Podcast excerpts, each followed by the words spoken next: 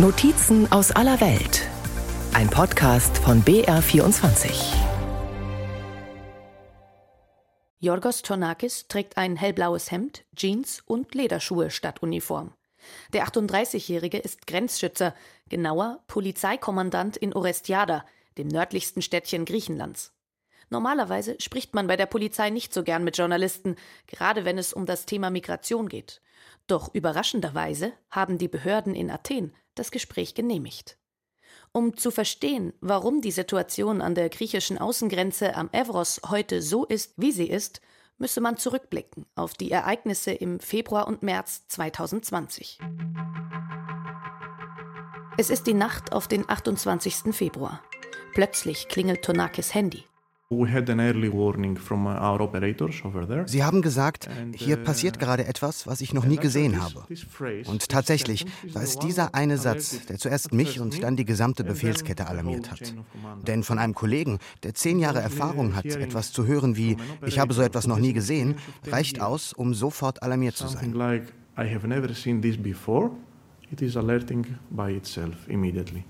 Der Anruf kommt aus der Überwachungszentrale im Nachbarort Nea Vissa. Dort laufen die Signale sämtlicher Kameras ein, die die griechischen Behörden entlang der Grenze zur Türkei am Fluss Evros installiert haben. Die Kameras sind auf die türkische Seite gerichtet, eine Art Frühwarnsystem. Orestiada liegt nur zwei Kilometer westlich des Evros. Der Fluss bildet zugleich die Grenze zur Türkei. Tonakis fährt sofort los. Es waren einige große Gruppen von 40, 50 Personen, die alle zur selben Zeit in unsere Richtung unterwegs waren. Und gleichzeitig kamen viele Vans und Busse zu einer Militärkaserne, einem militärischen Außenposten in der Türkei an der Nationalstraße. Innerhalb nur weniger Stunden kommen 4.000 bis 5.000 Menschen dort an und machen sich von da zu Fuß auf den Weg in Richtung Grenze. Genauer zum türkischen Grenzübergang Pasakule gegenüber des griechischen Dörfchens Kastanyes. Alle verfügbaren Kräfte von Polizei und Armee werden nun dorthin beordert. So we went uh, over there in time. Wir waren rechtzeitig dort und haben uns bereit gemacht, denn wir hatten den Befehl, dass niemand die Grenze illegal überqueren durfte. Da wir also diesen Befehl erhalten haben, standen wir an der Grenzlinie und haben niemandem erlaubt, sie zu überschreiten. Polizei und Militär errichten Barrikaden. Sie verstärken den Maschendrahtzaun entlang der Grenze mit Stacheldraht, während gleichzeitig immer mehr Menschen zum Grenzübergang kommen. Ein Handyvideo zeigt, wie sich tausende Menschen dort versammeln. Nicht einmal zwei Meter trennen diejenigen, die in der ersten Reihe stehen, von Griechenland, von Europa.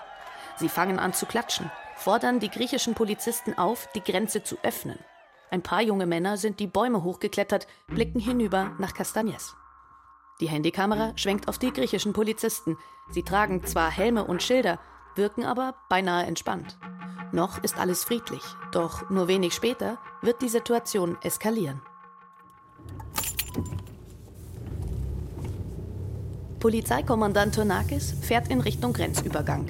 Er will zeigen, wo und wie das damals alles stattgefunden hat. Am Grenzübergang Castagnes herrscht Normalbetrieb.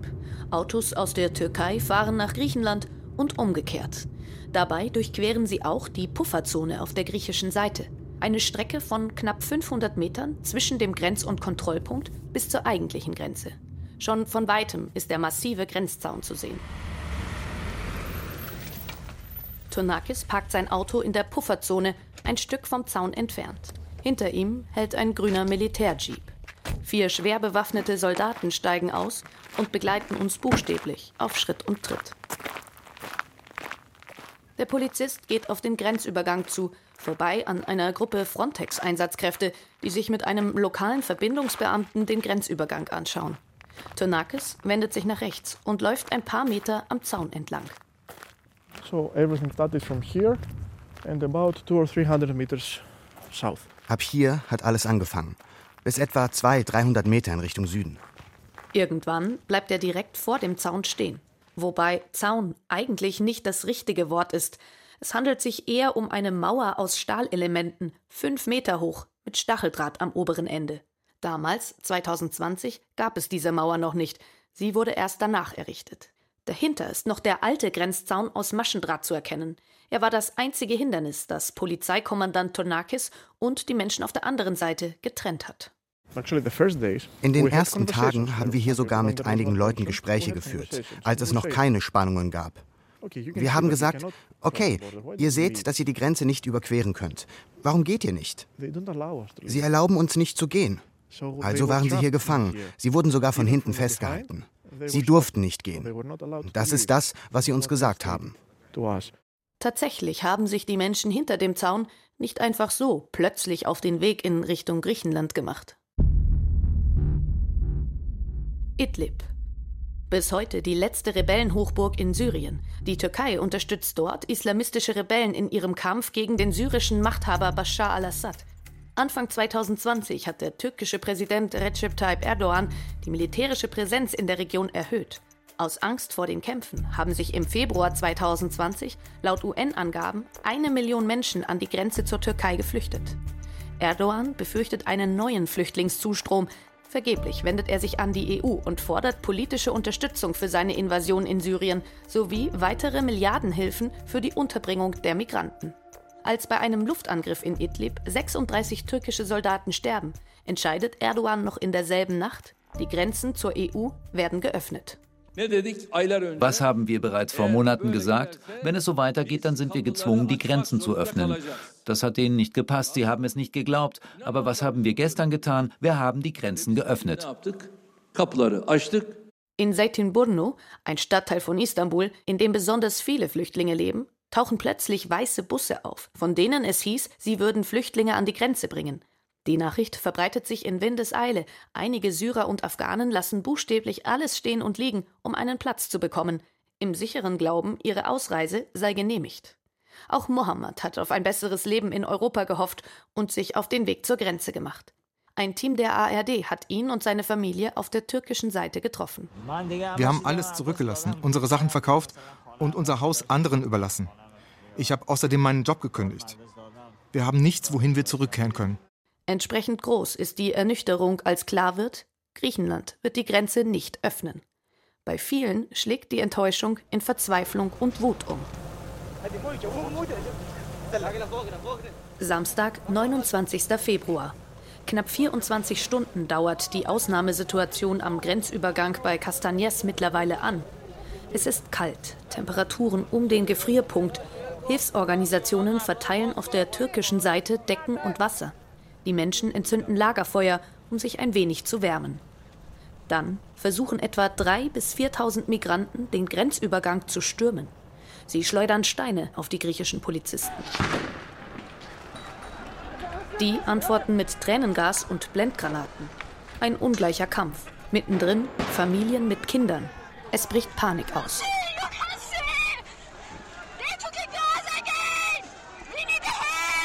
Auch auf der griechischen Seite wachsen die Spannungen. Hat die Polizei die Lage noch im Griff? Oder sollten etwa andere übernehmen? Uh, es war ein sehr heikler Fall. Unser Hauptanliegen war es, dass es eine Polizeiangelegenheit bleibt und keine Sache der Armee. Die Armee bedeutet etwas anderes. Sie sind auf andere Dinge vorbereitet und anders ausgebildet.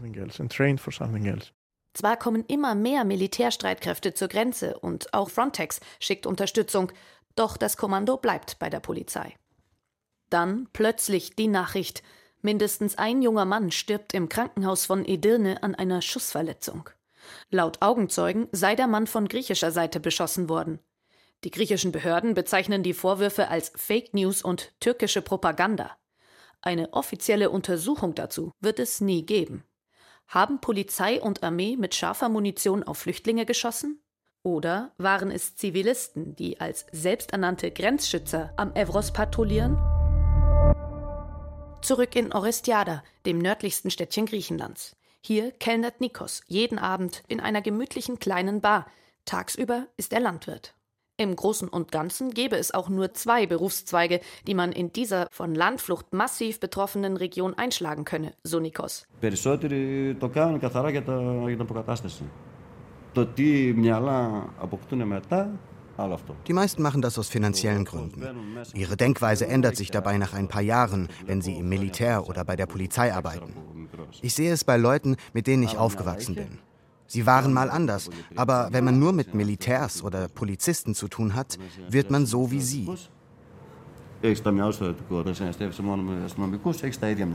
Besonders spürbar sei das in ihrer Einstellung gegenüber Migranten. Flüchtlinge habe es hier seit jeher gegeben, doch dann sind zwei Dinge parallel passiert. Die Finanzkrise und damit einhergehend wachsende Armut. Außerdem ist spätestens mit Beginn des syrischen Bürgerkriegs im Jahr 2011 die Zahl der Flüchtlinge immer stärker angestiegen.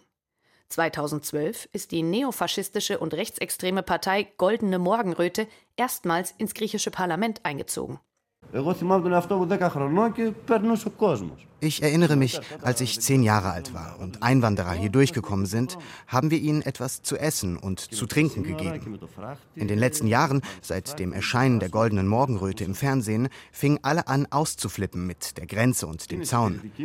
Die Menschen hier sind konservativ. Sie sind nicht böse. Ich glaube, sie denken so, weil sie ungebildet sind.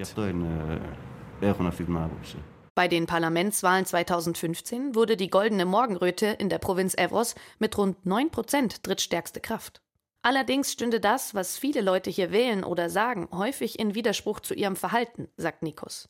Er habe schon erlebt, dass ein Anhänger der Goldenen Morgenröte einem Flüchtling das Ticket bezahlt hat, damit dieser zu seinen Verwandten nach Thessaloniki fahren kann. Wenn sie untereinander reden, sind sie gegen Migration und Einwanderer. Wenn Sie aber eine Flüchtlingsfamilie mit Kindern sehen, dann werden Sie ihnen auf jeden Fall helfen. Sie werden ihnen Essen geben und sie sogar bei sich zu Hause aufnehmen. So sei die Mehrheit seiner Meinung nach. Und dann gibt es aber noch eine ganz andere Gruppe von Leuten, die selbsternannten Grenzwächter. Das sind diejenigen, die noch ein bisschen patriotischer sind. Und sie sind gefährlich. Viele von ihnen sind Reservisten der Nationalgarde. Nach ihrem Militärdienst bekommen sie offiziell eine Waffe von der Armee gestellt und treffen sich regelmäßig zum Training. 2020 sind sie nicht offiziell aktiviert worden. Dennoch seien viele von ihnen am Evros patrouilliert, vor allem im südlichen Teil der Grenze, sagt Nikos. Jeder wusste es. Die Armee, die Polizei, alle.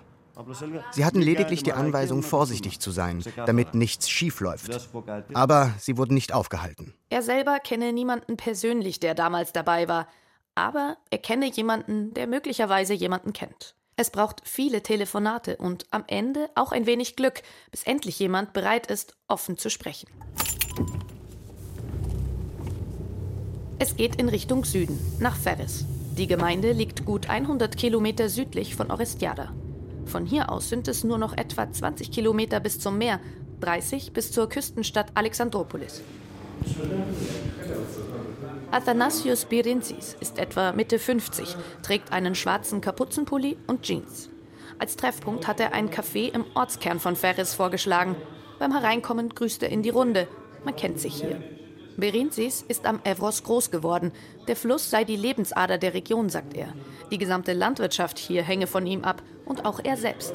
Denn Berenzis ist zuständig für die Bewässerungssysteme, die die Felder der Bauern in Ferris mit Wasser versorgen.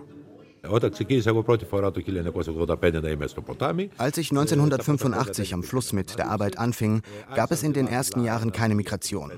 Die Einwanderung hat zaghaft begonnen, mit einer Handvoll Menschen, die hier durchliefen. Die Situation war damals anders. Diese Menschen kamen, ohne irgendwelche Probleme zu verursachen. Viele von ihnen hatten einiges durchgemacht.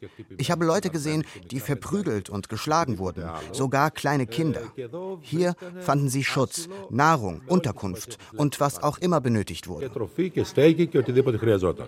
Aber dann seien über die Jahre immer mehr Menschen gekommen.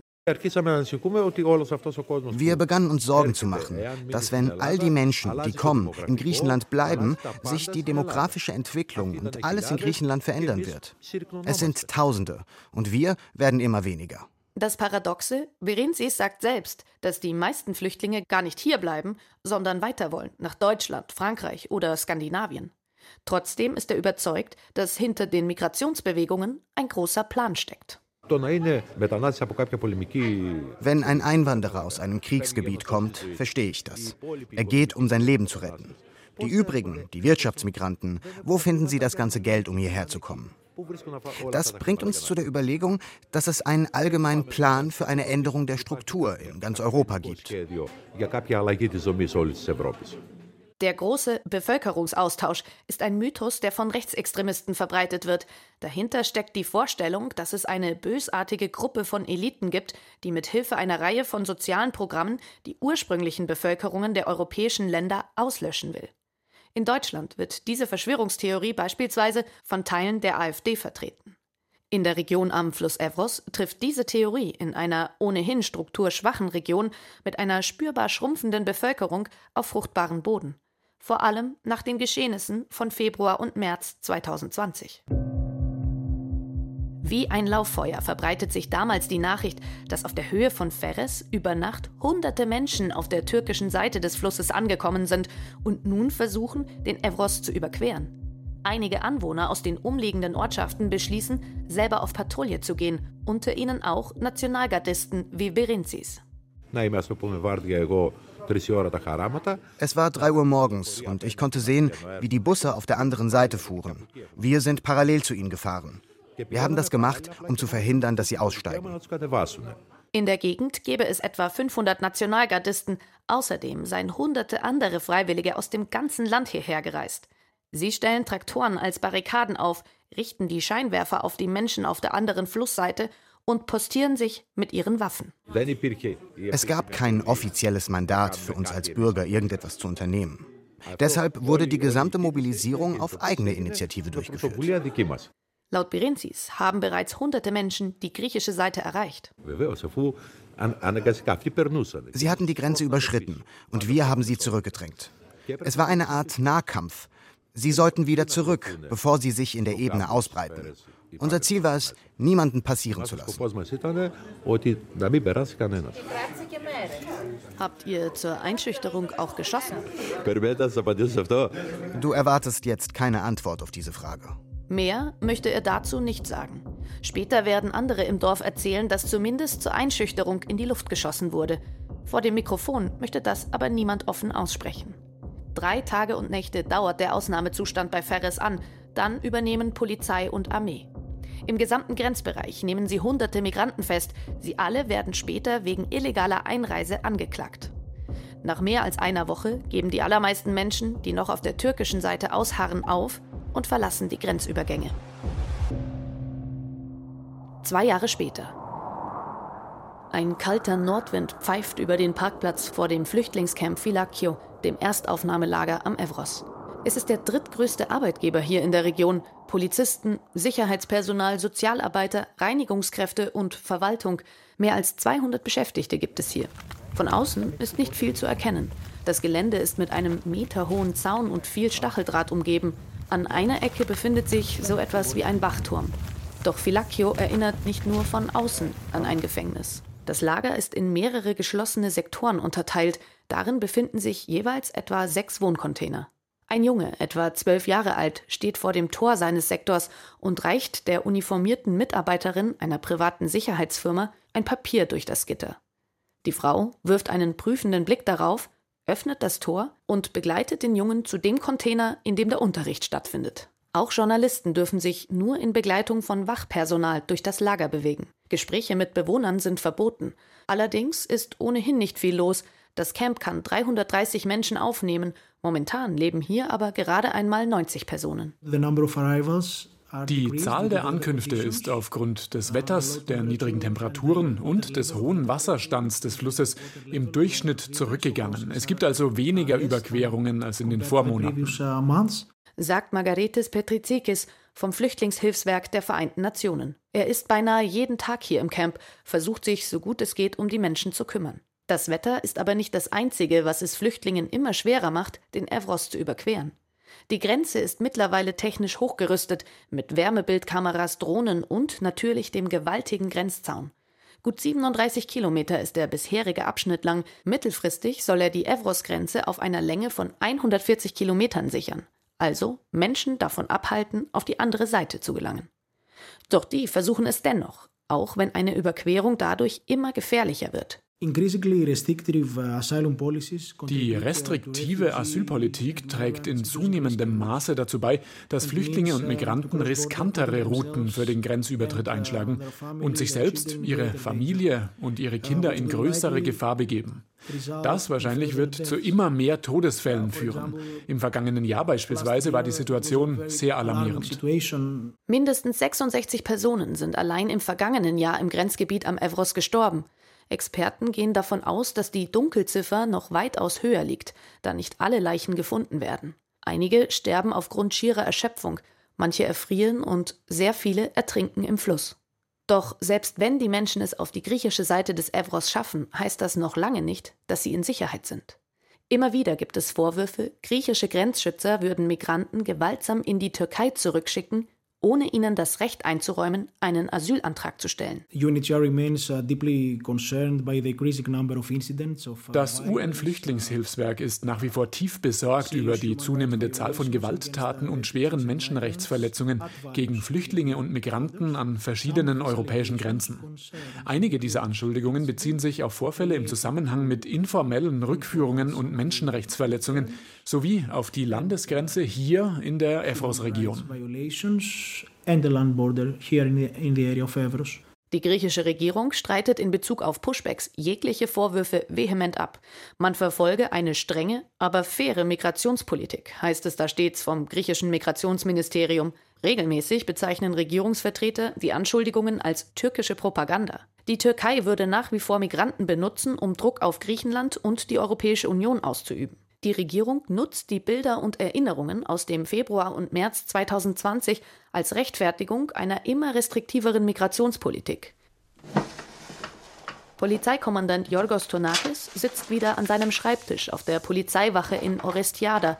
Vor ihm ein gewaltiger Computerbildschirm, daneben Fähnchen der EU, von Frontex und der griechischen Polizei. Seit 2020 habe sich vieles in der Region verändert. Die Polizei habe davon sogar profitiert. Aufgrund der Situation von 2020 wurden in den vergangenen beiden Jahren insgesamt 650 neue Grenzschutzbeamte eingestellt. Das war sehr wichtig für uns, denn die letzte Personaleinstellung ist etwa 20 Jahre her. Nach Angaben des griechischen Migrationsministeriums hätten die Grenzschützer allein im vergangenen Jahr die illegale Einreise von mehr als 300.000 Menschen verhindert. Ein Großteil habe versucht, über die Landesgrenze am Evros nach Griechenland zu gelangen. Es waren unter anderem Tonakis und seine Leute, die das verhindert haben. Von illegalen Rückführungen, also Pushbacks, wisse er aber nur aus den Medien, wie alle anderen auch. Dies sei keine Praxis, die die griechische Polizei nutze. Haben Sie jemals einen Konflikt gespürt zwischen Ihrer Pflicht, die Grenze zu schützen und gleichzeitig die Menschenrechte zu wahren? Every Greek border guard is coming at some point in uh, this situation. Jeder griechische Grenzschutzbeamte kommt irgendwann einmal in diese Situation. Jeder von uns hat schon Fälle mit Familien, mit Kindern erlebt. Vor allem, wenn man selber Kinder hat, wird man ein bisschen sensibler. Aber es ist unsere Pflicht zu tun, was das europäische und das griechische Gesetz vorschreibt. Selbst in der Schengen-Verordnung heißt das ganz klar, dass niemand die Grenze illegal überschreiten darf.